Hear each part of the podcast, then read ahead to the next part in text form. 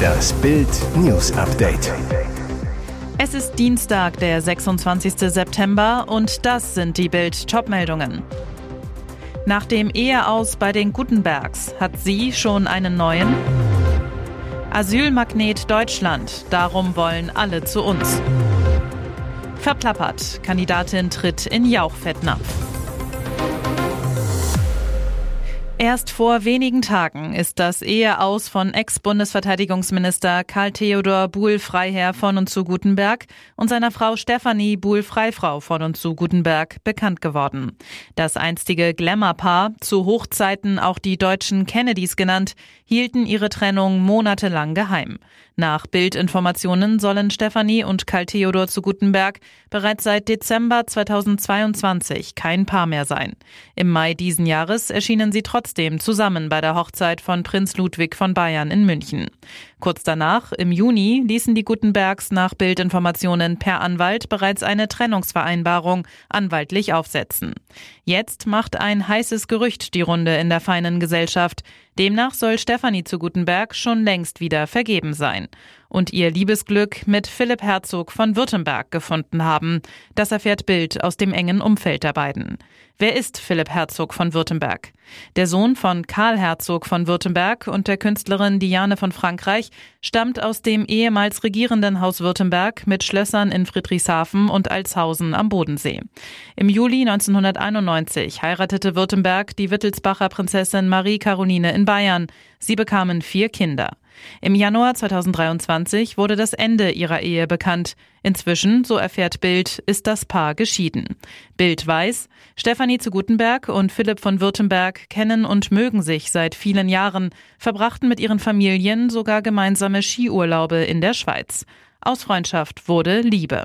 Bild versuchte mehrfach, beide zu ihrem neuen Beziehungsstatus zu befragen. Philipp von Württemberg reagierte bislang gar nicht. Stefanie zu Gutenbergs Assistentin teilte Bild mit, sie möchte nichts kommentieren. Die Flüchtlingskrise spitzt sich derart zu, dass Innenministerin Nancy Faeser jetzt macht, wovon sie monatelang nichts wissen wollte, Not Grenzkontrollen. Um Schleuser zu stoppen, bereiten wir jetzt zusätzliche Kontrollen an unseren Grenzen zu Polen und Tschechien vor, kündigte Feser in den Funke-Zeitungen an. Höchste Zeit, denn alle wollen nach Deutschland. Allein in den vergangenen zwei Wochen überquerten 550 Menschen illegal die Grenze von Polen nach Brandenburg, so Brandenburgs Innenminister Michael Stübgen. Heißt 50 pro Tag. Im August waren es noch 35 Personen pro Tag. Seit Jahresbeginn kamen mehr als 200.000 Personen. Asylmagnet Deutschland. Bild sagt, was die Bundesrepublik attraktiver macht als andere Länder. Hohe Sozialleistungen. Registrierte Asylbewerber bekommen generell 410 Euro pro Monat. Sachleistungen statt Geld wären sogar möglich, aber kaum eine Kommune macht sich die Mühe. Zusätzlich übernimmt Deutschland auch Miete und Arztbesuch. Österreich und Dänemark setzen indes auf Gutscheine, Essensausgabe und Chipkarten. Es sind schon viele Zuwanderer hier, egal ob für Syrer, Afghanen oder Nordafrikaner. Migranten finden schnell Anschluss, gerade weil Deutschland in der Flüchtlingskrise schon so viele Geflüchtete aufgenommen hat, so Migrationsexperte Kai Heilbronner. Deutschland schiebt kaum ab. Mehr als 300.000 ausreisepflichtige Ausländer sind immer noch da. Das hat sich herumgesprochen, genauso wie die knallharte Abschiebepraxis der Dänen. Während die TV-Zuschauer nur die fertige Quizshow sehen, verriet jetzt die Wer wird Millionär-Kandidatin Bettina Poser, was neben der Produktion so vor sich geht. Damit verblüffte sie sogar Moderator Günther Jauch. Erlaubt ist ihr das Ausplaudern der Erlebnisse freilich nicht. Sie verplapperte sich bei der Beantwortung einer Quizfrage. Beim Stand von 16.000 Euro wollte Jauch von Hebamme Bettina wissen, wen löste Linda Jaccarino kürzlich als CEO ab? A. Elon Musk, B. Jeff Bezos, C. Mark Zuckerberg, D. Tim Cook. Die Kandidatin hoffte auf Hilfe aus dem Publikum. Sie zeigte siegessicher auf eine Dame. Die amerikanische Fraktion müsste das ja auch wissen. Sie da oben ist ja aus Amerika angereist. Jauch war baff. Woher wissen Sie das? Schnell ruderte Bettina Poser zurück und sagte nur kurz, Entschuldigung, das war vorher in der Warm-up-Geschichte. Kleinlaut ergänzte sie, bestimmt habe ich jetzt was gesagt, was ich gar nicht sagen durfte. Nachdem ein anderer Kandidat aus dem Publikum die richtige Antwort Elon Musk genannt hatte, kam Jauch noch einmal auf das Thema zurück.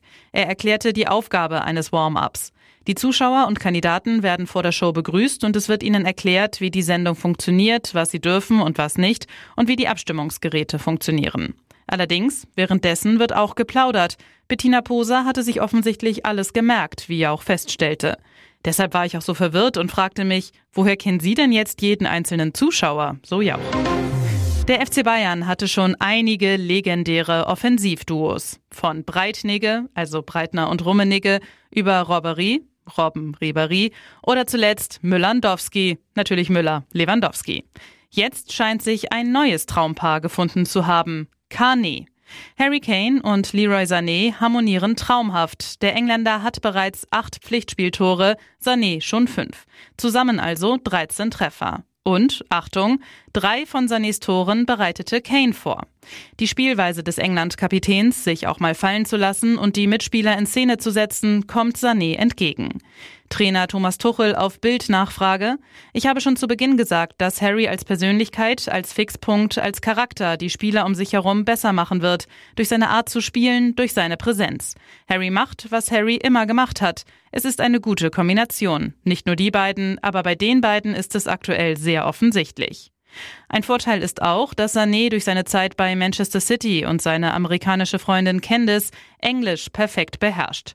Tuchel bestätigt, es hilft, dass Leroy wie eine zweite Muttersprache fließend Englisch spricht, die Kommunikation sehr einfach ist.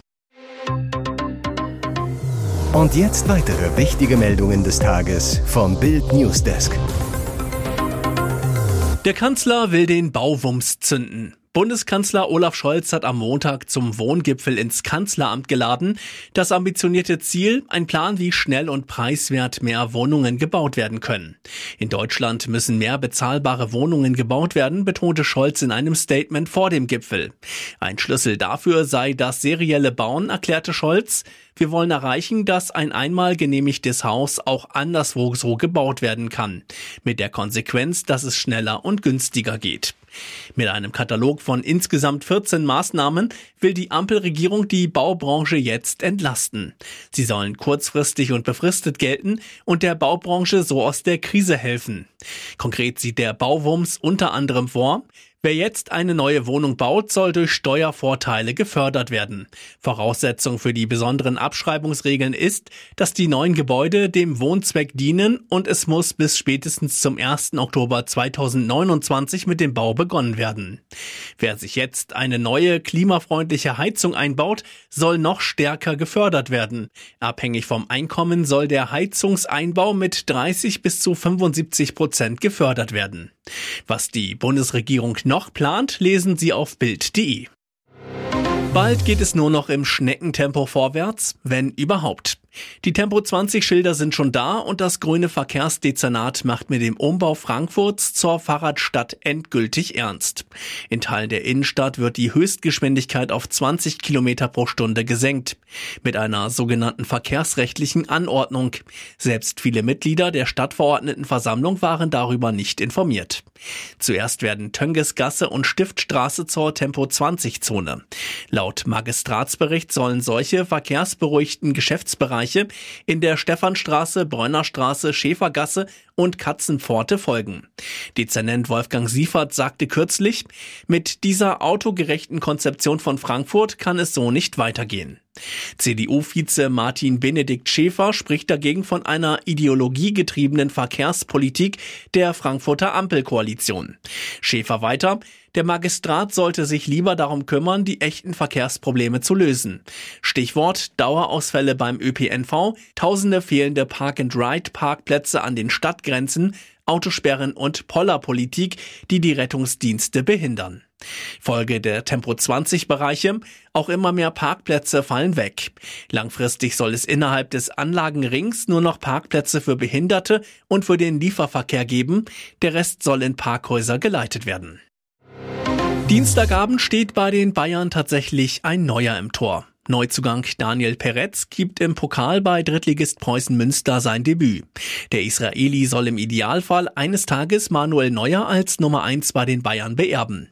Trainer Thomas Tuchel erklärt, warum er der aktuellen Nummer 1 Sven Ulreich eine Pause gibt.